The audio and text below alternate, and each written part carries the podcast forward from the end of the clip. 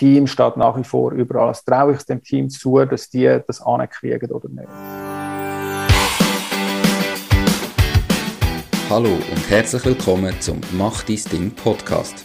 Erfahre von anderen Menschen, die bereits ihr eigenes Ding gestartet haben, welche Erfahrungen sie auf ihrem Weg gemacht haben und lade dich von ihren Geschichten inspirieren und motivieren, um dein eigenes Ding zu machen. Mein Name ist Nico Vogt und ich wünsche dir viel Spaß bei dieser Folge vom Mach dein Ding Podcast. Payroll Plus zahlt die Löhne von deinen Mitarbeitenden und Freelancer. Mit Payroll Plus verliert deine Firma nie mehr Geld, Zeit und Nerven, wenn du die Löhne musst zahlen Anstatt die Löhne an deine Mitarbeitenden und Freelancer direkt selber zu zahlen, überweisest du Gesamtlohnkosten an Payroll Plus und bist dann alle Arbeiten rund um den Lohn los. So profitierst du auch von den Versicherungen und Pensionskassen von Payroll Plus. Payroll Plus zahlt die Löhne, die AHV, Kinderzulagen, Quellensteuer und, und, und. Die Lösung gibt es auch für Freelancer und Privathaushalte. Ich bin übrigens selber Kunde von Payroll Plus und kann es wirklich nur empfehlen. Hast du mit Löhnen zu tun, musst du auf payrollplus.ch schauen. Herzlich willkommen zum heutigen Interview. Mein heutiger Interviewpartner ist der David Hug, Co-Founder von Markau Partners, eine Venture Capital Firma. Was das genau ist, erzählt er gerade selber. Hallo David, schön bist du da. Wie geht's? Guten Morgen, Nico. Ähm, mir geht es sehr gut, obwohl heute Montagmorgen ist, wo wir aufnehmen. Ähm, ich bin nicht einer, der Montagmorgen nicht gern hat, äh, wie das viele vielleicht zumindest sagen. Ähm, ich habe meinen Job sehr, sehr gern. Ähm, und darum freue ich mich auch, wenn es wieder losgeht am Montag. Und du hast gefragt, was ein Venture Capitalist macht. Grundsätzlich ganz einfach gesagt, wir unterstützen Jungunternehmen äh, mit finanziellen Mitteln und Wissen und Know-how, dass sie können wachsen Das heißt, wir kaufen in ganz frühen Phasen, wenn zum Beispiel erst Produkt oder ein, ein Prototyp vorhanden ist, erste Markterfahrungen, Aktien von ihnen und glauben, dass wenn wir sie wieder verkaufen, die Firma mehr wert ist. Und auf dem Weg begleiten wir sie und wie schon gesagt, unterstützen sie mit Know-how, Netzwerk, Wissen, auch Wissen von unseren Investoren, die hinter uns sind. Mhm. Und ja, das ist also das tägliche Brot. Ähm, ich glaube, wir gehen noch ein bisschen mehr in Details später, aber so ganz kurz zusammengefasst machen wir das. Definitiv gehen wir noch mehr in Details. Ähm, jetzt gibt es ja verschiedene Stufen. Also wir, es gibt ja Business Angels, eben Venture Capital. Was, was ist da jetzt im Grundsatz der Unterschied zwischen einem Business Angel und einem Venture Capitalist? Also ein Business Angel ist eine Privatperson, die in der Regel sein privates eigenes Geld investiert. Das, was wir machen, ist äh, Venture Capital. Wir sind per Definition nicht ein Fonds, sondern wir haben ein, ein Vehikel, das ein bisschen anders strukturiert ist, aber funktioniert ganz ähnlich. Aber das wäre zu technisch. Ähm, wir investieren Geld von Dritten. In unserem Fall, bei Margau, ist das auf der einen Seite Ringier und auf der anderen Seite die Mobiliarversicherung, mhm. wo wir im Auftrag von ihnen investieren oder sie beraten zumindest damit. Das ist auch wieder ganz ein feiner rechtlicher Unterschied, wie sie sollen investieren. Und, und das, mhm. genau, und der Business Angel, der hat einfach wirklich nur sein privates Vermögen, das er selber als Unternehmer verdient hat oder das er sonst in seiner Corporate-Karriere verdient hat. Okay. Und Jetzt als äh, Venture Capitalist in, in deinem Fall oder in eurem Fall braucht es denn da gar kein Eigenkapital, um so etwas zu starten, sondern kann man da eigentlich sagen, ich bin Experte für Startups und äh, das längt oder wie, wie ist so etwas strukturiert? Doch, ähm, es braucht auch da Eigenkapital. Ähm, wir sind äh, selber an diesen Vehikeln oder investieren mit diesen Vehikeln zusammen ähm, unser Anteil, das nennt man sogenanntes GP-Commitment, also die, wo eben das Vehikel oder der Fonds beraten und verantwortlich sind, die geben auch ein eigenes Geld rein. Das ist zwischen 1% bis teilweise 10, 11, 12 oder noch mehr Prozent, je nachdem, wie es ausgestaltet ist und wie es auch verhandelt ist, äh, mit seinen Investoren. Das braucht es, ähm, weil dann sind auch die Interessen gleichgeschaltet, dass man in dem Sinn nicht nur Drittgeld investieren, sondern auch sein eigenes Geld mit investiert und so genau am gleichen Strang zieht. Und man kann theoretisch einfach loslegen ähm, und versuchen, Investoren zu finden, die einem Geld geben, dass man die tut nachher in Startups investieren.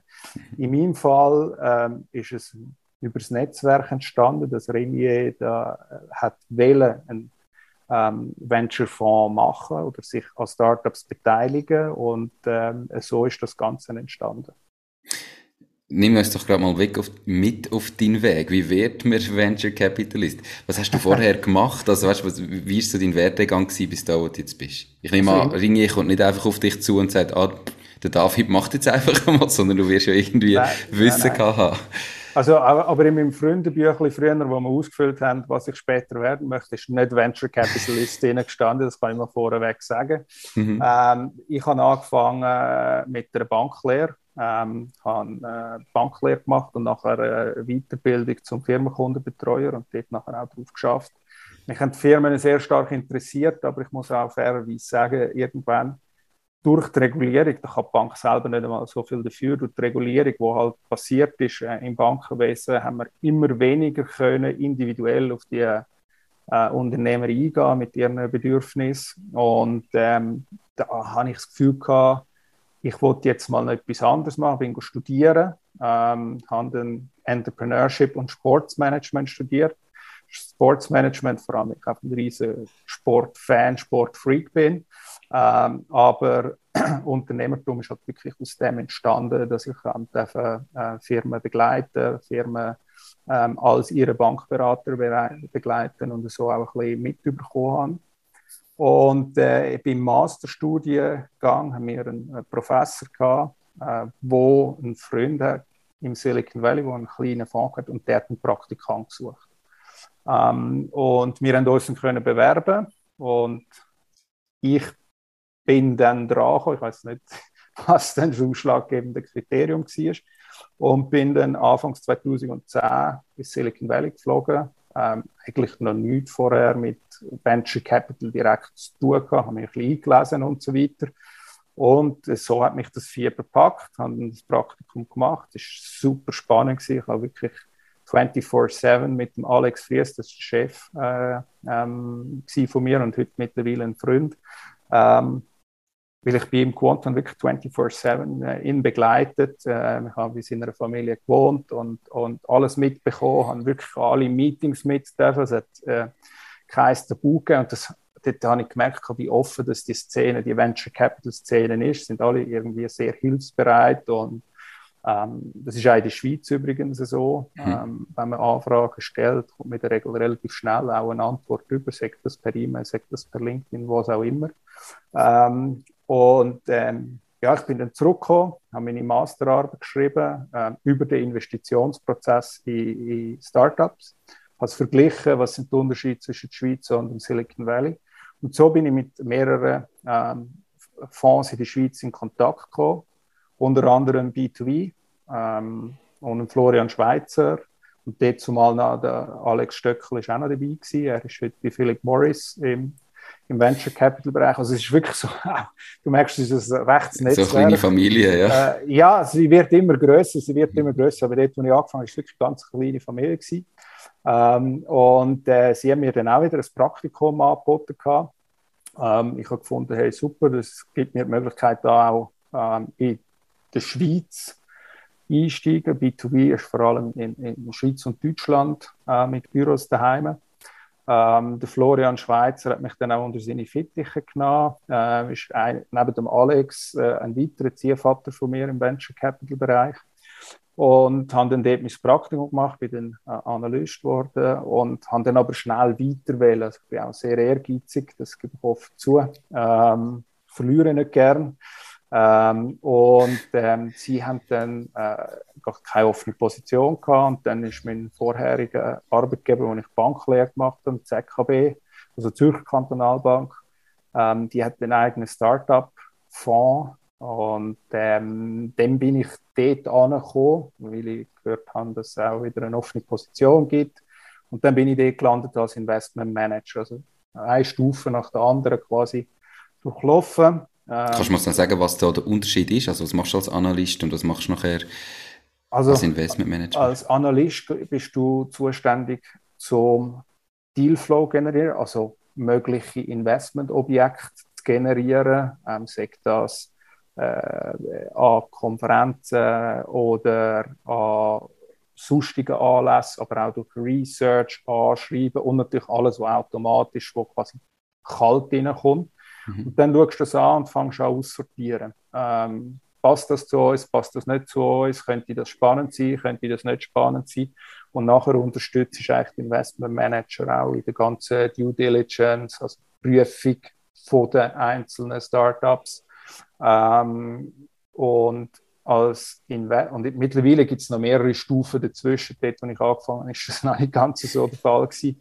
Ähm, als Investment Manager bist du dann wirklich auch für die ganze ähm, Dealverhandlung, also was für Konditionen kommen zum Zug, was sind die Rechte, was sind Pflichten und so weiter und so fort, äh, zuständig, ähm, zusammen mit, in der Regel mit einem Partner. Ähm, und bist nachher auch für die Begleitung, quasi wenn das Geld überwiesen ist, ähm, in, in der Phase, wo du die Firma mitbegleitest, bis hin zum Verkauf dafür zuständig. Und äh, die nächste Stufe, ähm, ganz am Anfang ist dann quasi nach Investment Manager ist ein Partner gewesen. Heute gibt es auch wieder mehrere Stufen, die noch dazwischen sind, weil die ganzen Fonds sind halt auch einfach grösser geworden und es sind mehr Leute.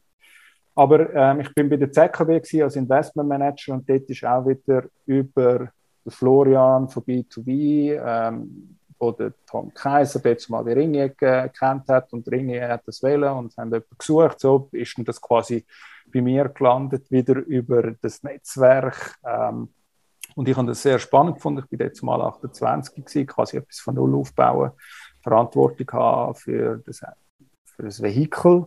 Mhm. Ähm, und so bin ich dann quasi bei Ringe Digital Ventures gelandet und daraus ist auch die Marke auch Partners entstanden. Dringe Digital Ventures, äh, ich könnte euch das so vorstellen, ganz einfach gesagt, ist eigentlich nur ein Sack Geld, ähm, wo oben Geld eingefüllt wird und, oder ein Portemonnaie ähm, und unten durch wird das dann ähm, in die verschiedenen Startups investiert und aber Dringe Digital Ventures selber hat eigentlich keine Angestellte oder so, mhm. sondern eben da ist die Marke Partner dafür zuständig, ähm, dass das richtig beraten wird, das Portemonnaie oder der Sack Geld. Ähm, und ähm, dasselbe gilt auch für unser Vehikel, das wir mit der Mobiliarversicherung haben. Das ist Lightbird Ventures, ähm, wo, wo ein anderer Teil vom Team macht, dass wir das Team in zwei aufteilen. So ist die ganze Geschichte entstanden. Ähm, sieht sehr geplant aus und Schritt für Schritt äh, ist es aber definitiv nicht gewesen. Ähm, und äh, wie man heute dazu kommt, heute gibt es sicher mehr Stellen. Ähm, wo man sich darauf kann auch klassisch bewerben. Und es gibt unterschiedliche Wege aus der Beratung, aber auch als Unternehmer selber, wo man selber gegründet hat und, und Erfahrung gesammelt hat. Also es gibt mehrere Wege, auch mit naturwissenschaftlichem Hintergrund, IT-Background oder Finanz-Background. Mega spannend. Aber das heißt mit Markup Partners, das ist wirklich jetzt so auch deine Firma, wo du als ja. Co-Founder bist und du bist ja. eigentlich in dem Sinn selbstständiger Unternehmer. Ja. Wo deine Dienstleistung ist quasi Beratung von diesen Säckgeld.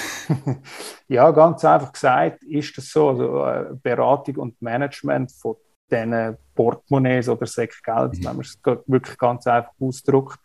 Äh, wir sind natürlich verantwortlich, dass wir immer ähm, wieder Säckgeld haben, wo wir können investieren können. Also wir müssen auch wieder äh, quasi auf Investorensuche gehen. Ähm, mhm. Die Vehikel sind strukturiert, äh, da gibt es einen Vertrag wie lange laufen die, äh, wie lange darf man in neue Firmen investieren, wie lange ist dann quasi die Periode, wo man die haltet, ähm, bis wann sollten die wieder quasi verkauft sein und das Geld zurückzahlt und so weiter. Also das ähm, ähm, ist dann doch wieder strukturiert und nicht ganz einfach nur ein Sack Geld, solange das Geld drin hat, ist einfach gut. Mhm. Ähm, aber ganz einfach gesagt, ja, ist das, ist das, machen wir genau das. Wir beraten und in dem Sinn managen, ähm, je nach rechtlicher Ausgestaltung, ähm, die Portemonnaies oder Selbstgeld. Okay. Und das Geschäftsmodell oder ich sage, eure Einnahmen sind einerseits so, dass ihr einen Fixbetrag bekommt für das Management und ich nehme an, dann profitierst du wahrscheinlich auch noch ein bisschen vom Erfolg, wenn du gute Deals machst. Ja, das ist, das ist so. Also es gibt eine sogenannte Management-Fee. Das ist ein Betrag, wo, wo ähm, auf Jahresbasis berechnet wird, wo die Fixkosten von uns, also Lohn, Büro und so weiter, äh, deckt, Mitarbeiterkosten. Ja. Ähm, und dann gibt es einen sogenannten Carry, das ist, wie du gesagt hast, eine Gewinnbeteiligung. Ähm, dass die zum Zug kommt, müssen äh, Voraussetzungen erfüllt werden. Eben, es muss erfolgreich sein. Ähm, zum Beispiel das Geld muss zurückgezahlt werden, das was ursprünglich ähm, gegeben worden ist vom Investor. Und je nach Ausgestaltung gibt es auch noch eine Mindestverzinsung von dem Geld, ähm, wo, wo auch muss erfüllt sein, damit überhaupt ähm, an den sogenannten Carry ankommst. Spannend. Wie viele Deals machst du etwa pro Jahr? Wir machen im Schnitt jetzt über die Gesamtfirma hinweg, also über die Gesamtmarkau weg, ähm, würde ich sagen, so um die 10 Neuinvestments pro Jahr. Ähm, hängt auch ein bisschen davon ab, äh, wie ist, also Dealflow haben wir allgemein sehr viel, auch in der letzten Zeit sehr viel gehabt. Ähm, aber hat's die, finden wir die passenden Sachen, wo, wo, wo wirklich zu unseren Kriterien passen, wo uns auch begeistern, wo wir auch als Management-Team glauben. Aber das sind so, ich würde sagen, um die zehn. Und dann kommen ja noch dazu äh, die Folgefinanzierungsrunden. In der Regel braucht äh, ein Jungunternehmen nicht nur einmal Geld, sondern gibt es mehrere Finanzierungsrunden. Und wir steigen ja in einer der ersten ein. Ähm, und versuchen dann so gut wie möglich mitzufinanzieren. Ähm, aber bei beiden Vehikeln sind, ähm, sind uns da auch Limiten gegeben. Und dann geht es darum, teilweise auch die Verbesserung, oder? Du wirst ja, dein Anteil wird ja kleiner mit der Finanzierungsrunde, wenn mehr Aktien dazukommen. Ähm, zu, zu, minimieren oder zu verhindern, je nachdem, äh, wie die Entwicklung auch von der Firma ist. Mhm. Also, dass du weiterhin einen höheren Anteil hast oder deinen Anteil richtig. hast, musst du halt auch mehr Geld wieder einschiessen, damit du richtig. wieder kannst. Richtig, richtig. Und, und das braucht natürlich auch Zeit. Plus, ähm, das ist, finde ich, extrem spannend an unserem Job. Wir sind, wir sind relativ nah dran. Da gibt es auch unterschiedliche Strategien von Fonds, aber wir sind relativ nah an unseren Gründern dran, äh, versuchen sehr eng mit ihnen zusammenzuarbeiten, sind auch oft äh, im Verwaltungsrat oder Board oder Beirat oder wie das auch immer heißt. Ähm, und ähm, dann auch die täglichen äh, Ups und Downs mit überkommst. Oder? Manchmal ähm, musst du die Gründer auch wieder ein bisschen auf den Boden zurückholen oder? und sagen, hey, das ist mega cool, was sie geschafft haben, aber du, äh, äh, es geht weiter, oder? Wir sind noch nicht am Ende von der Reise und es ist definitiv äh, ein Marathon und kein Sprint, das Unternehmen aufbauen. Und ähm, Manchmal musst du aber auch wirklich äh, unterstützend, oder? Dann gibt es irgendwo wieder Rückschläge, äh, wo dann die, die, die Gründer wieder hilfst mit aufbauen äh, oder manchmal auch einfach ganz einfach zulassen, äh, wie sie etwas müssen abladen müssen, was sie erlebt haben. Ähm, das ist wirklich extrem spannend und macht mir persönlich jetzt wirklich sehr, sehr viel Freude. Wie sind ihr denn als Marke auch Partner strukturiert? Also wie viele Mitarbeiter haben ihr? Was gibt es da eben für verschiedene Aufgaben und Aufgabentrennungen?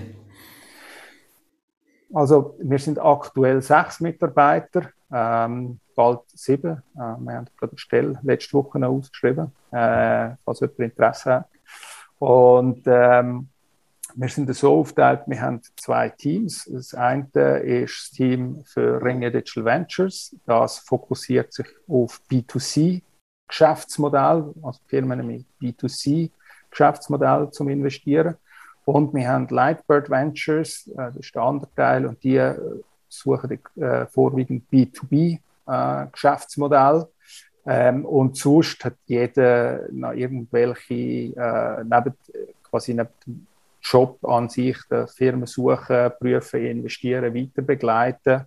Ähm, jemand ist noch, macht bei uns noch Finanzen, ich bin jetzt noch für Risk und Compliance ein bisschen zuständig äh, und so weiter haben wir noch äh, gewisse sag jetzt mal, äh, Funktionen, ähm, wo wir, äh, wo wir äh, im, im, täglichen Geschäft äh, erfüllen. Mhm. Ähm, das hat sich bei uns jetzt auch ein bisschen verändert. Wir haben, äh, es hat eine Gesetzesänderung gegeben ähm, äh, der, von der FINMA aus, wo wir jetzt auch als einer der ersten Venture-Fonds äh, FINMA lizenziert sind. Ähm, das hat gewisse regulatorische Anforderungen an uns gegeben, die wir vorher nicht hatten. Wir haben jetzt zum Beispiel auch eine externe Risk and Compliance äh, die muss extern sein, das schreiben die zum Beispiel vor. Ähm, dann gibt es Voraussetzungen an Eigenmittel, die du musst erfüllen und wie du investieren und wie dürfen sich Mitarbeiter verhalten und wie nicht. Ähm, und um quasi auch Standards setzen, die international vergleichbar sind und äh, den Prozess haben wir durchlaufen äh, im letzten Jahr und darum hat es jetzt auch ein bisschen organisatorische Veränderungen gegeben, aber es war spannend und äh, es freut uns, dass wir das geschafft haben und geschafft haben, das einer der ersten. Die Valiant ist Bank von meiner Wahl. Die ganze Eröffnung vom Konto von der Macht Ding GmbH ist von daheim ausgegangen. Alles hat schnell, einfach und unkompliziert funktioniert. Ich bin wirklich begeistert von dem Prozess, den die Valiant aufgestellt hat. Ich freue mich darum sehr, die Valiant als Partnerin vom Podcast gewonnen zu haben. Wenn du mehr von der Valiant willst wissen, dann gang auf www.valiant.ch. Valiant, die Bank, die es Ihnen einfach macht. Aus welchem Grund haben ihr das gemacht? Was ist das Regulatorium, das kommt und das du in Zukunft musst machen? Und ihr sind jetzt einfach die Ersten gewesen, oder hat das einen strategischen Hintergrund? Also es bei uns jetzt ein einfacher Grund, dass wir es gebraucht haben für unseren Job. Es gibt ähm, aus Sicht ähm, äh, als, als, als Venture Capital ähm, Fonds oder Unternehmen kannst du dich entweder ähm, als quasi Advisor klassifizieren, dann bist du Berater, dann triffst du keinen Entscheid, ähm, ob in eine Firma investiert wird oder nicht, sondern du beratest ähm, quasi den Sack Geld. Und wenn du Investment Manager, quasi wirklich der Manager bist, aus rechtlicher Sicht im Vertrag drin steht, dass du darfst entscheiden, in die Firma wird investiert oder die Firma wird verkauft, ist das ein anderer regulatorischer Status. Und ähm, dort hat es ein neues Gesetz gegeben, finde ich, äh, wo, der, wo, die, wo die zwei Status quasi neu regelt. Als Advisor brauchst du die Bewilligung nicht, sondern musst du dich in ein Register eintragen. Und wenn du Manager bist, ähm, ähm, dann brauchst du die Bewilligung ähm, in der Schweiz. Äh, und wir sind in der Schweiz, äh, wir haben unser Büro in der Schweiz äh, und, und darum haben wir das gemacht. Und weil Lightbird relativ neu ist, haben wir das ähm, sehr schnell und zügig können vorangehen und auch müssen haben, damit wir das Ganze erfüllen. Cool. Okay. Also muss man sich immer überlegen, ob man als Advisor oder wirklich Management ja, ja, das, das muss man sich definitiv überlegen. Ähm, es gibt aber auch, ein, also es ist nicht nur einfach frei wählbar, was man will. Äh, da entscheidet quasi auch, wer macht welche Arbeit und wo werden welche Entscheidungen getroffen. Ähm, also es ist manchmal auch ein bisschen Grauzone, bist du jetzt eher Manager oder eher Advisor. Das, das ähm, äh, hat FINMA jetzt aber schon relativ stark auch angefangen ähm, regulieren. Aber ich bin nicht Anwalt, muss ich auch mhm. sagen. Wir haben zum Glück Anwälte, die da äh, uns helfen. Und bei uns ist es klar, wir sind Manager und äh, darum haben wir das auch gemacht und äh, sind auch froh im Nachhinein, wenn du im Prozess bist, denkst du, ja, muss das sein und so weiter. Aber mittlerweile glaube ich, äh, ist es eine sehr, sehr gute Entscheidung gewesen, das zu machen. Cool. Wenn ihr jetzt ihr mal ein Startup gefunden habt, wo ihr grundsätzlich das Gefühl habt, könnte etwas sein, wie läuft der Prozess ab, bis nachher effektiv eine Investition stattfindet? Mhm. Und kannst vielleicht auch jeweils so von Schritt zu Schritt sagen, wie viel Prozent da weiterkommen und wie viel Prozent so von allen Anfragen vielleicht gerade wieder rausgehen? Ja, klar. Ähm, also wir haben grundsätzlich zwei Wege, wie Startups so uns ankommen. Ja, wir nennen das sogenannte Inbound Dealflow, wo uns angetragen wird, entweder direkt über ähm, E-Mail-Adressen, die auf der entsprechenden Webseite sind, ähm, oder über unser Netzwerk, über Kontakt von uns. Und dann gibt es den sogenannten Outbound Dealflow, wo wir ähm, hypothesentrieben ähm, Firmen suchen oder auch wirklich auf LinkedIn spannende Leute sehen und dort steht, hey, ich gründe etwas, ich bin in Stealth-Mode und, äh, und dann schreiben wir die an. Also das ist auch möglich. Und, ähm, aber ich würde sagen, so 95 Prozent ist halt wirklich Inbound Dealflow und äh, der Rest ist wirklich Outbound, wo wir aktiv rausgehen. Und wenn ähm, so eine Investmentpräsentation an uns kommt von einer Firma, schauen wir die an, schauen wir nach unseren Kriterien an, passt das zu uns äh, oder passt das nicht, finden wir das spannend. Wenn nein, und das würde ich sagen, sind wahrscheinlich auch wieder so 95, 98 Prozent von allen Deals, die reinkommen. Ähm, Wo schon im ersten Schritt eigentlich ein Nein ist. Ja. Also es ist, oder vielleicht sind es auch 93, ich weiß es nicht, aber ein sehr ein grosser Teil wird da schon wieder rausgefiltert, weil es nicht passt vom Timing her, ähm, weil wir das Gefühl haben, äh, das Team passt nicht oder der Markt passt nicht oder sie sind noch zu früh für uns. Also es gibt ganz viele Kriterien, ähm, wo dann relativ schnell aussortiert wird. Und das muss auch machen, sonst wäre es gar nicht handelbar. Wir sehen etwa ich sagen, 2.000, 2.500 Firmen im Jahr. Ähm, sonst wäre es gar nicht handelbar für das Team. Oder mhm. zumindest für das Team in unserer Größe.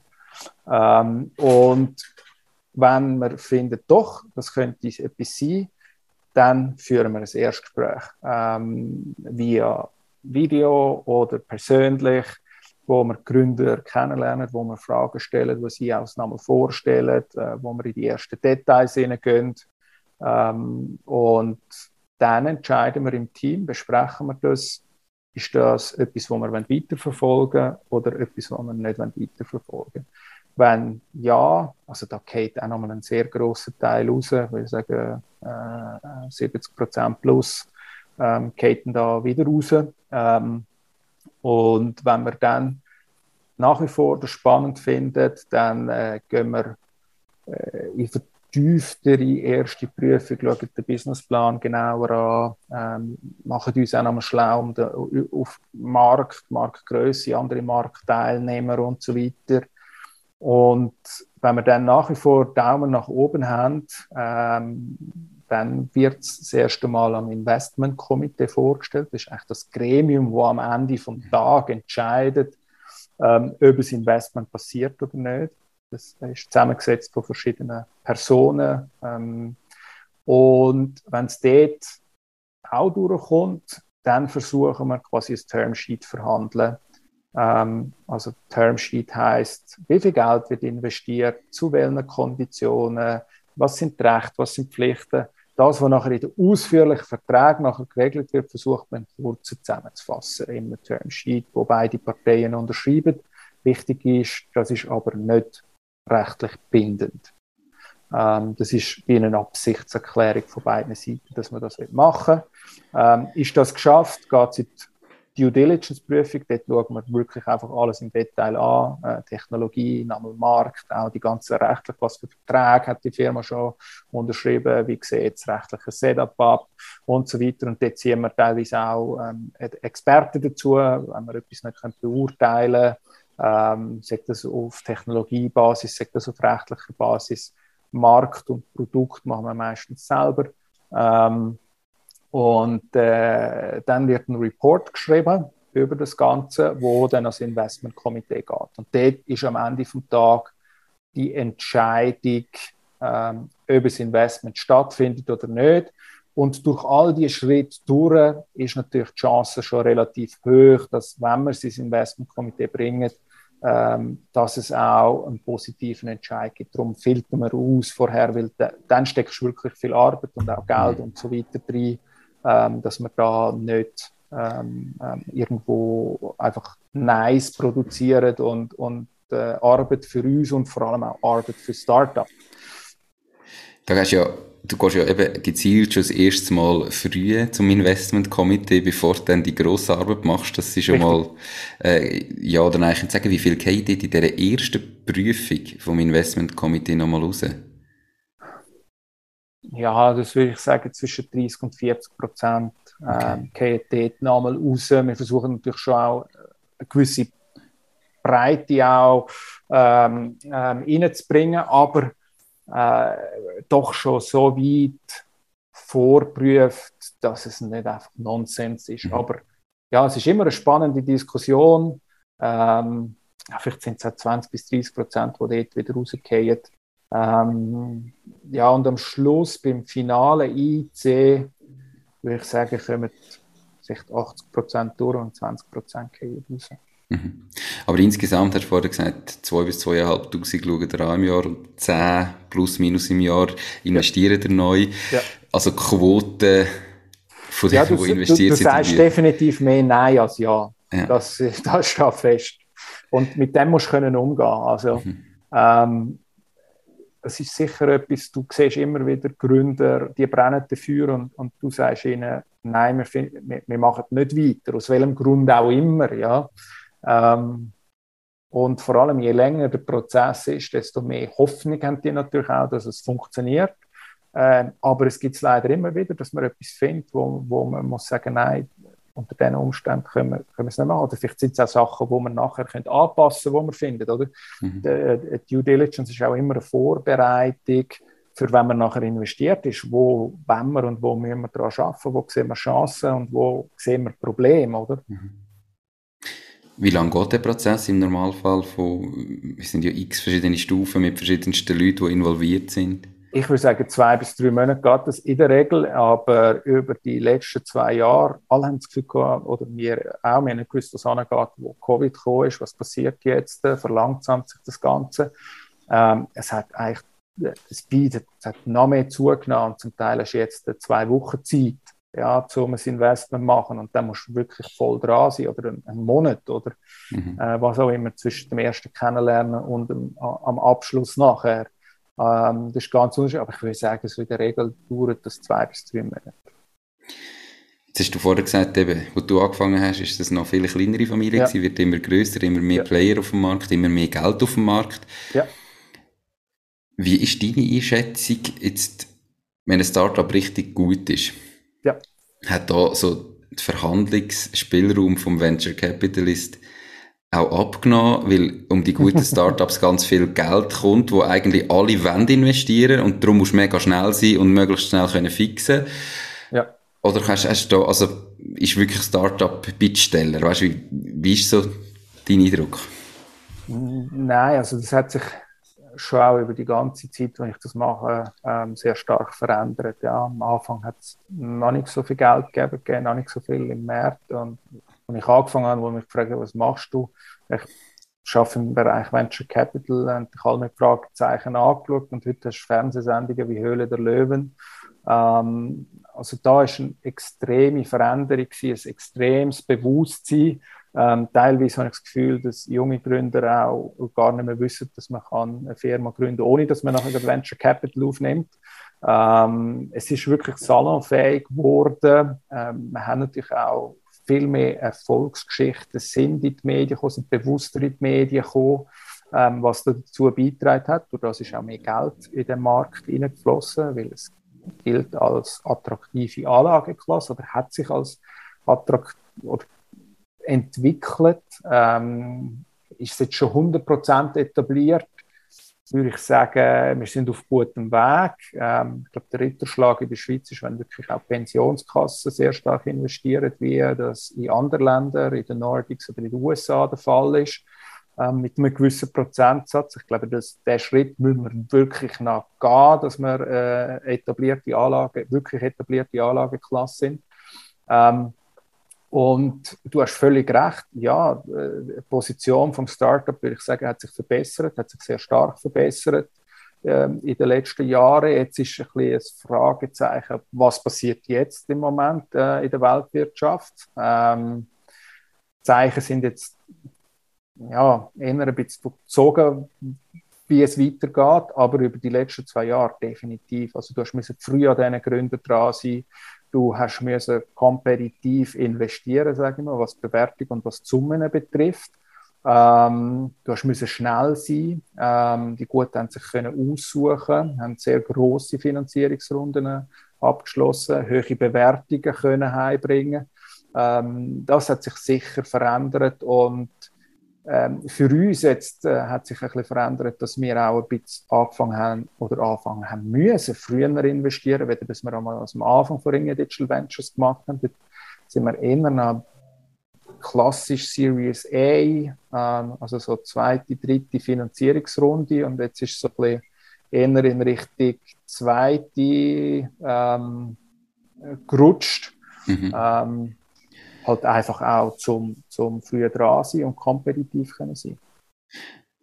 Hast du gemerkt, dass eben so die, die Grössen von der Finanzierungsrunde, die Ticket-Sizes auch immer grösser geworden sind und ja. ihr jetzt mit eurer Struktur drum müsst ein bisschen früher investieren, weil ihr einfach nicht zu viel Geld pro Startup in die Hand nehmen ja, das ist so. Also, ähm, es geht nicht nur ums Wählen, sondern auch ums Können, damit du eine gewisse Diversifizierung anbringst. Ähm, wenn du mehr einen gewissen finanziellen Rahmen. Ähm, äh, gleichzeitig willst du auch einen gewissen ähm, ähm, Ownership, also wie viel äh, besitzt du an einem Startup erreichen. Ähm, und was außenrum passiert, ist natürlich auch, es sind viele neue Player dazugekommen. Etablierte Player haben neue, größere Vehikel geraced, die innerhalb von kürzer Zeit müssen investieren müssen. Also es sind nicht nur neue Player reingekommen, sondern auch etablierte Player, die haben größere Vehikel, mehr Geld zur Verfügung innerhalb von kürzer Zeit investiert, plus auch ähm, klassische Private Equity Fonds, wie zum Beispiel KKR oder Tiger Global, die haben angefangen, ähm, im Venture Capital Segment investieren und drucken quasi auch noch nach oben ab, oder? Von den späteren Anlagen jetzt in frühphasigere Anlagen rein. Und so ist das Ganze entstanden. Und ähm, jetzt sind wir gespannt, wo, wo, wo das anführt äh, in, der, in der nächsten Zeit. Ich bin nach wie vor der Überzeugung, ähm, Venture Capital ist extrem attraktive Anlageklasse, auch äh, wenn die Zeiten schwieriger werden. Und äh, ich bin auch der Überzeugung, dass äh, die guten Firmen äh, weiterhin Geld äh, gut können raisen können. Ähm, aber es kann sehr, sehr, sehr sein, dass man ähm, ähm, Gürtel ein bisschen enger muss schnallen und äh, nicht so lebt wie die letzten zwei, drei Jahre. Das kann mhm. definitiv der Fall sein. Wenn du sagst, eine attraktive Anlageklasse, ähm, was, mit was für Renditen dürfen wir da rechnen oder was sind so Erfahrungswerte? Ja, also ähm, grundsätzlich würde ich sagen, du einen guten Job machst du, wenn du zwei bis drei Mal das Geld retour bringst und nachher geht es auf die Topfonds, die bringen noch viel mehr Mal das Geld retour.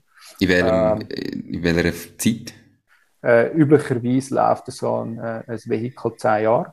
Mhm. ähm, und äh, dann gibt es eine Option auf Verlängerung und so weiter. Aber ähm, und die liefern dann das auch regelmäßig ab. Also mehrfach äh, von ihrem Geld, das investiert worden ist, retour. Ähm, und das ist halt Kunst, dass du das nicht nur einmal schaffst, weil du irgendwie äh, ein Outlier-Case bist, sondern dass du das kannst replizieren ähm, über verschiedene ähm, sogenannte Fondsgenerationen, dass du nachhaltig die Performance bringst und das macht am Ende ähm, einen sehr guten Venture Capitalist aus.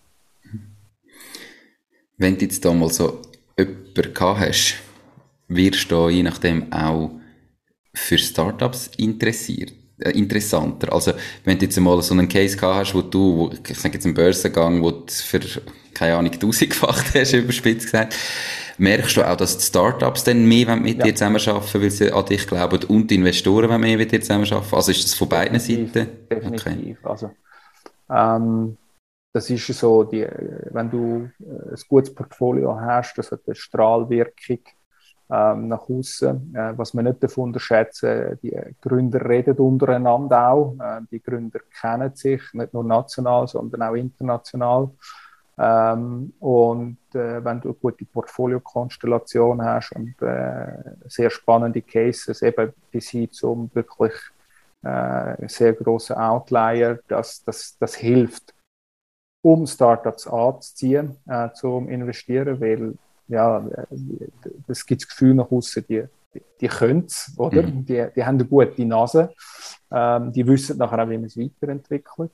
Ähm, und ähm, es hilft sicher auch auf der, auf, auf der Seite von deinen eigenen Investoren, dass du ähm, Performance kannst abliefern ähm, und, und gute Cases hast, äh, definitiv.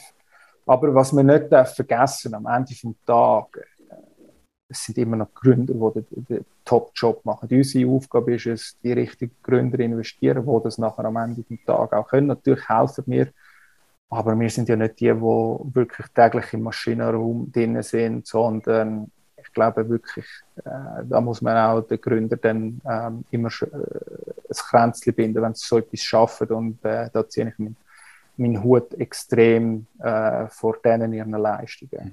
Die Podcast-Folge wird gesponsert von der Care for IT. Möchtest du, dass deine IT mit höchster Sicherheit, Leistungsfähigkeit und Stabilität rund um die Tour zur Verfügung steht? Mit ihren 100% klimaneutralen IT-Services kümmert sich Care4IT um deine IT- und Cloud-Infrastruktur. Proaktiv und smart zum All-inklusiv Pauschaltarif. Lade jetzt das E-Book zum Thema Cybersecurity in KMU ab unter www.care4it.ch slash mach-dies-ding und find heraus, wie du dein KMU umfassend vor IT-Risiken kannst schützen Jetzt gibt es ja ganz viele Firmen im Moment, die Bewertungen haben, unvorstellbare Höhe, gleichzeitig aber Verlust schreiben in unvorstellbarer Höhe, was ja irgendwie, ich sage jetzt als Unternehmer manchmal so ein bisschen, ja, keine Ahnung, komisch überkommt.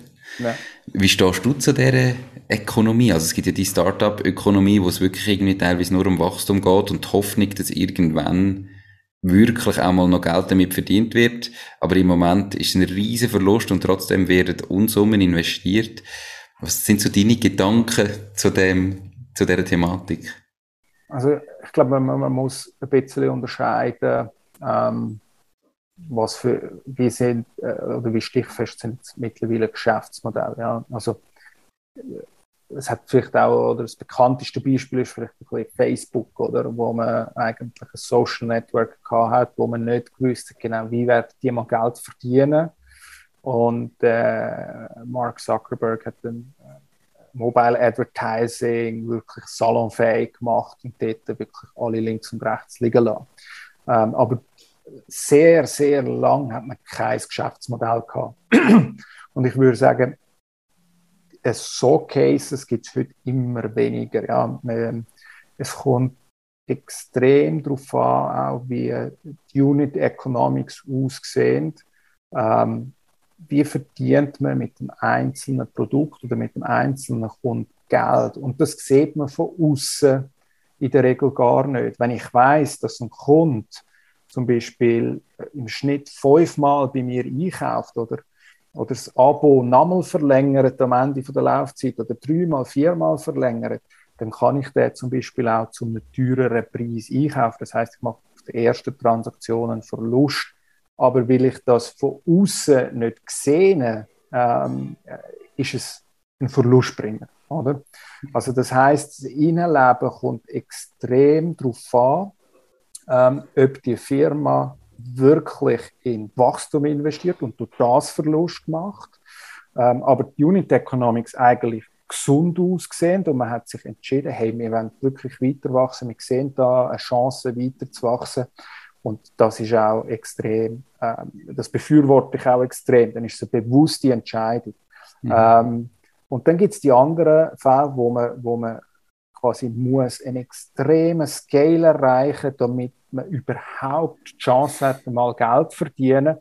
Und ähm, wir sind ein, äh, das Vehikel als Ringe Digital Ventures, aber dann schon Bird Ventures, wo das in dem Sinne nicht wirklich mitmachen. A, weil wir es nicht finanzieren können, das braucht extrem viel Geld.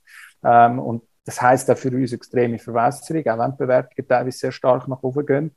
Ähm, aber das ist für mich ein anderes Bild als das, was ich vorher beschrieben habe. Und, und das ist halt von außen nicht immer ganz einfach zu erklären oder beziehungsweise zu sehen, ähm, aber doch ein massiven Unterschied. Und darum, glaube ich, gibt es Firmen, die berechtigterweise im Moment Verlust machen, weil es einfach stark ins Wachstum investieren und das eine bewusste Entscheidung ist. Äh, wo es wiederum andere Firmen gibt, die sehr stark versuchen zu skalieren, weil sie müssen skalieren, damit sie überhaupt die Chance haben, um irgendwie mal gesunde auch Unit Economics anzukriegen. Und mhm. äh, ich glaube, das sind zwei Paar Schuhe, äh, wo, man, wo man sehr unterschiedlich auch muss beurteilen und anschauen. Perfekt. Spannend. Jetzt mit dem Auswahlverfahren, wo wir von 2000 Startups nur 10 holen, ja. wie oft machst du da gleich einen Totalverlust? Also vielleicht jetzt ja nicht ganz, also weißt, hast du da irgendwie ein bisschen also, Branchenkennzahlen oder so? Ja, üblicherweise sagst du, äh, dass, dass, dass eins von zehn wirklich funktioniert ähm, und dann irgendwie zwei, drei ganz okay ist und der Rest funktioniert nicht. Mhm. Ähm, wir haben das Glück gehabt, dass äh, unser Ratio im Moment noch ein bisschen besser ist, äh, aber das ist, äh, wenn man die Marktentwicklung anschaut, ähm, früher hat es immer so, äh, so klassische J-Curve in, äh, in, in der Performance-Entwicklung gehabt. Das heißt, zuerst hast du Ausfall produziert und, und, und quasi Geld ausgegeben und nachher sind Bewertungen aufgegangen, aufgegangen, aufgegangen und äh, die Erfolge haben nachher die Rendite gebracht, oder? Und ähm, über die letzten Jahre zeigt statistisch, weil einfach der Markt extrem gewachsen ist und Bewertungen zugenommen und auch viel Geld da war, ist, dass die J-Curve fast ein bisschen weggefallen ist. Äh, und äh, ich bin jetzt gespannt, wie sich das jetzt wird entwickeln ähm, in der nächsten Zeit, ob die J-Curve wieder zurückkommt oder nicht. Spannend. Du hast zwei verschiedene Vehikel, ähm, ja. wo ihr ja wahrscheinlich auch unterschiedliche Kriterien habt. Du hast vorher schon mal gesagt, B2B, B2C. Ja. Jetzt einmal abgesehen davon, dass ihr vielleicht spezifische Märkte sucht oder spezifische Startups. Ja. Was sind so die wichtigsten Kriterien, bei der Auswahl von einem Startup, ob ihr darin investiert oder nicht? Also grundsätzlich glaube ich, ähm, früher hätte ich gesagt, drei Ts sind entscheidend bei uns in der frühen Phase. Das ist Team, Team, Team. Ähm, heute würde ich sagen, sind zwei T dazugekommen. Das ist Timing und Technology. Ähm, Timing ist extrem wichtig. Bist zur richtigen Zeit am richtigen Ort. Ähm, ähm, hast das Window of Opportunity getroffen, weil sonst hast du wahrscheinlich eine längere Durch Durchstrecke und fragst, kommt es überhaupt noch mal? Oder bist du spät und äh, alle rennen schon vor dir weg. Und Technology heißt für mich nicht nur deine eigene Technologie, die du entwickelst, sondern auch, wie wendest du das an, äh, was verfügbar ist an Technologie, sei das im Marketingbereich äh, oder auch ähm, bei der Entwicklung von deinen Tools. Es gibt so viel im Moment äh, wo extrem spannend ist. Und äh, das sind, glaube ich, in der frühen Phase immer noch, immer noch sehr wichtige Kriterien. Und, und Team steht nach wie vor überall. Das traue ich dem Team zu, dass die das ankriegen oder nicht. Ähm, natürlich, wir schauen auch den Markt an, Marktgröße, wächst der Markt, wer ist, sind die anderen Marktteilnehmer, äh, was für Konkurrenz gibt es schon, ist das eher sage jetzt mal, ähm, etablierte Konkurrenz ähm, oder sind das auch Startups, die dort reingehen? Ähm, und und, und, und ähm, dann gibt es noch einen, einen, Bereich, wo wir auch natürlich das Produkt anschauen, oder? Was ist das für ein Produkt? Äh, wie funktioniert das? Ähm, aber in der frühen Phase ist es nicht unüblich, dass es manchmal sogar radikale Veränderungen am Produkt gibt, äh, ein sogenannten Pivot und so weiter. Ähm, und dann ist wieder entscheidend, trauen wir so einem Team zu, dass sie das schaffen oder nicht. Oder darum ist das Team so äh, elementar wichtig in der frühen Phase. Ähm, wir schauen da, wie sind die bisher finanziert worden, ähm, also die ganzen finanziellen Aspekte, wie sieht der Businessplan aus und dort geht es nicht nur darum, wirklich die exakten Zahlen, ist das realistisch, ist das nicht realistisch, sondern ähm, auch zu verstehen, wie sind die Mechaniken dahinter, ja, was beeinflusst was und haben die Gründer das auch verstanden, wo sie den Businessplan gebaut haben, äh, was beeinflusst das Marketing, wenn ich die Kennzahl verändere, was passiert und so weiter und so fort. Ähm, das sind so die Themen, die man anschaut, aber ich würde sagen, die fünf Ts sind sicher entscheidend und je später phasig, dass du investierst mit, mit, mit ähm, deinem eigenen oder mit, mit, mit, mit einem Fonds, desto mehr geht es auch in Richtung, was sind die historischen Daten gewesen, wie ist Performance gewesen, ähm, also sehr stark auch nach mehr, ich will jetzt mal böse sagen, Excel-trieben, ähm, Datentrieben auch. Ähm, ich habe mal gesagt, Early Stage ist eher noch mehr Art als Science. Science ist eher äh, im, im Later Stage bei allen Hilfsmitteln, die wir heute haben, äh, ähm, um die Daten, äh, die Firmen finden, die Daten analysieren, glaube ich, nach wie vor ist Early Stage schon auch immer noch eine gewisse Kunst. Okay, spannend. Ähm, Und was können jetzt Gründerinnen und Gründer aus deiner Sicht besser machen? Woran scheitern die meisten Deals? Ähm, und jetzt nicht die Deals, die einfach aus euren Kriterien gerade rausgehen, weil ihr eben sagt, du bist B2B, wir suchen B2C, so die ja. Kriterien, sondern wirklich, wenn du eigentlich mal ein bisschen genauer anschaust, woran scheitern die Deals, was könnten die Gründer besser machen? Also ich glaube, jetzt auf, auf die Schweiz bezogen, ähm, ist sicher mal eine Fragestellung, die man sich am ganzen Anfang muss, muss stellen muss ist unser Case überhaupt geeignet für Venture Capital? Das heißt, hohe Skalierung, schnelleres Wachstum, international in der Regel und so weiter und so fort. Weil oftmals ähm, nimmt man Geld auf und fängt an und, und man kriegt auch in der ersten Phase Geld und dann merkt man, hey, irgendwie passt das gar nicht so richtig und ist, dann ist es schwierig, irgendwo auf einen Break-Even-Case umzuschwenken also das ist sicher mal eine, ein, ein, ein Punkt. Und äh, der zweite Punkt ist, ist, ist glaube ich, Team, das nicht funktioniert, ähm, dass man scheitert. Ähm, sagen das äh, die falschen Co-Founders, einfach gibt es Beispiel, wenn ich fünf Davids als Gründerteam habe, dann mag das vielleicht auf den ersten Schritt super lässig sein, weil fünfmal gleichdenkende Person mit den gleichen Skills da ist. Es gibt nie eine Diskussion, nie eine Challenge, aber ich glaube einfach, zu einer Firma entwickeln brauchst du unterschiedliche Backgrounds, unterschiedliche Charaktere, unterschiedliche Geschlechter und so weiter und so fort. Also einfach Diversität. Mhm. Ja. Ähm, ähm, dann Lack of Focus, ja, äh, glaube ich, ist nach wie vor ähm, eine ein, ein, ein Herausforderung, wo, wo extrem viel Disziplin braucht. Ja. Ähm, man hat da Chancen, dort Chancen, man sieht dort eine Opportunität, ähm, dass man sich wirklich fokussiert auf was wollen wir, wo wollen wir ran und jetzt ziehen wir es durch.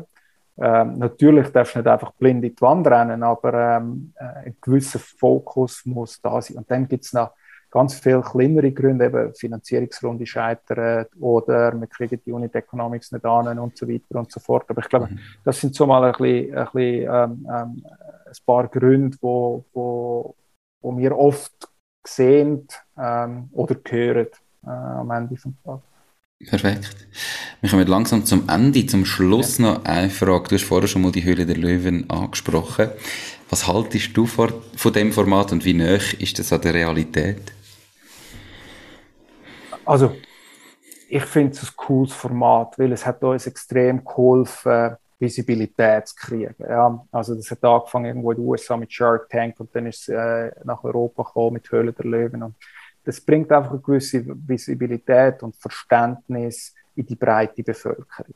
Man muss sich aber bewusst sein, das ist eine Fernsehshow. Das heißt, es ist überspitzt ähm, kein Investor trifft aufgrund von einem drei Minuten Pitch am Ende vom Tag eine finale Investmententscheidung. Und wenn man sich ein bisschen mit auseinandersetzt, dann liest man auch, hey, der Deal ist im Nachhinein gescheitert oder vielleicht sind die Deals schon im Voraus abgemacht gewesen und nachher quasi gespielt worden und so weiter. Also es ist eine Fernsehshow. Ähm, entspricht wie viel Realität hat es? Natürlich, es es zeigt Firmen, die sich vorstellen, das passiert bei uns auch. Äh, bei uns ist es nicht am Anfang einfach ein, ein, ein, ein physischer Pitch, sondern oftmals kommt man ein Dokument über, eine Präsentation und nachher geht es äh, in ein Treffen oder in einen Call. Aber auch diese Situation ist einfach extrem kondensiert und überspitzt dargestellt. Also man lernt sich kennen, ähm, man lässt es an und entscheidet, findet man das spannend oder findet man nicht spannend. Und dann gibt es halt viele weitere Schritte, wo man auch in dieser Fernsehsendung nicht kann zeigen kann, weil das auch viel zu langatmig wäre, äh, nicht spannend. Ähm, und äh, darum es ist glaube ich, ja, äh, gut für, für, für uns alle, dass, dass es das gibt, dass das Bewusstsein schafft und dann auch erfolgreiche Cases zeigt, ähm, wo sich können weiterentwickeln ähm, aber natürlich auch Niederlagen gehören dazu. Ja. Ähm, mhm. Du hast oftmals oder wahrscheinlich mehr Niederlagen als wirklich super erfolgreiche Cases, das gehört auch dazu.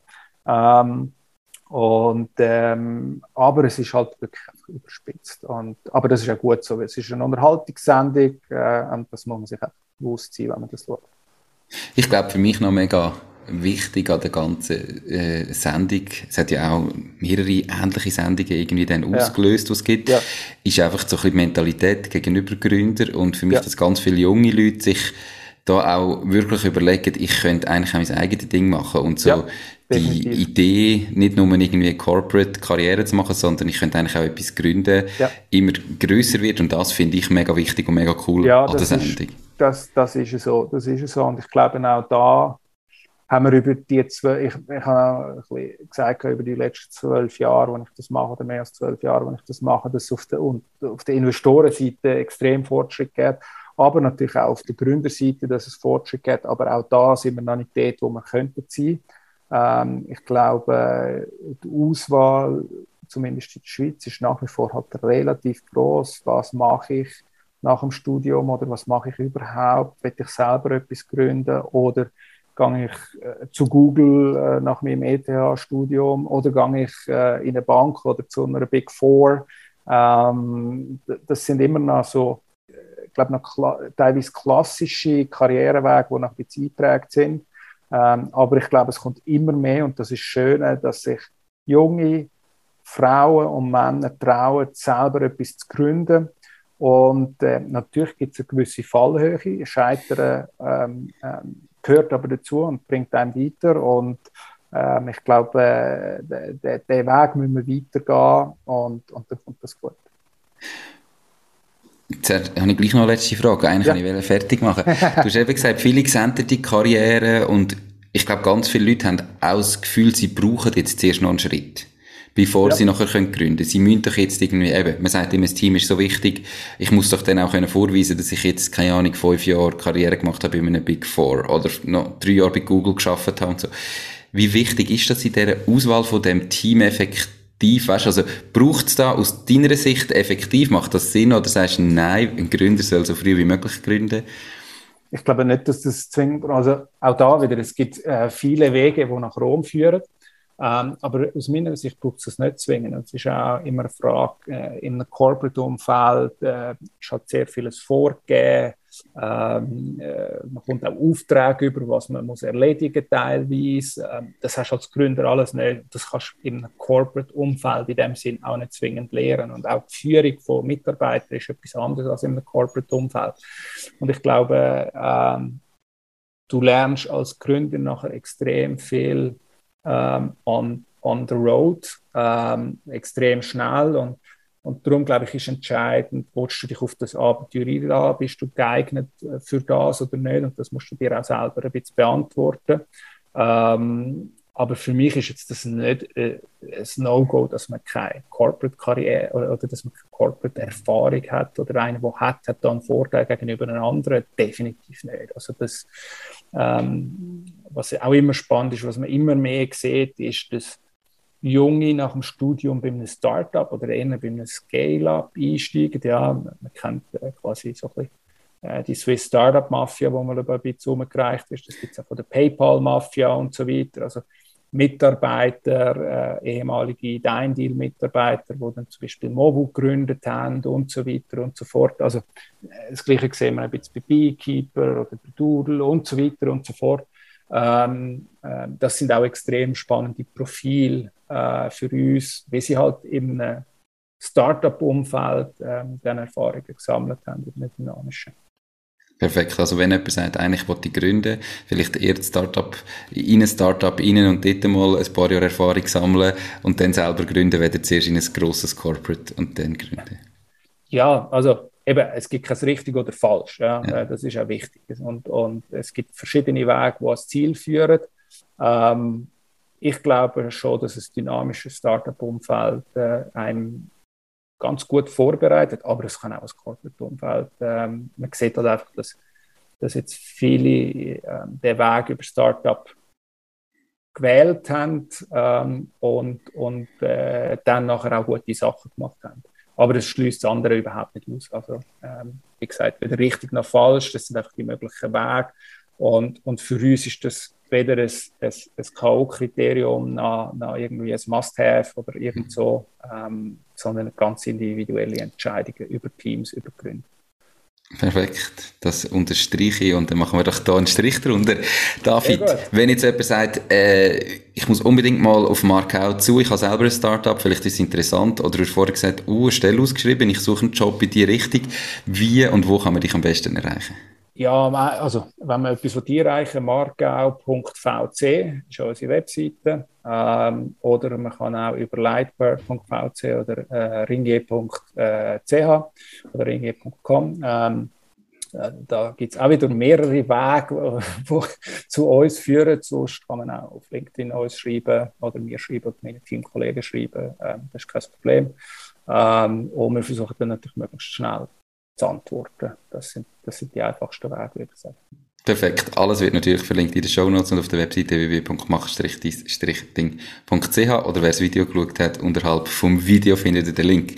Merci vielmals, David. Ich hoffe, wir haben mal so ein bisschen zeigen was überhaupt ein Venture Capitalist macht, wie ihr das bei euch macht und mega spannend gewesen. Ganz viel Erfolg in Zukunft und noch ganz einen schönen Tag.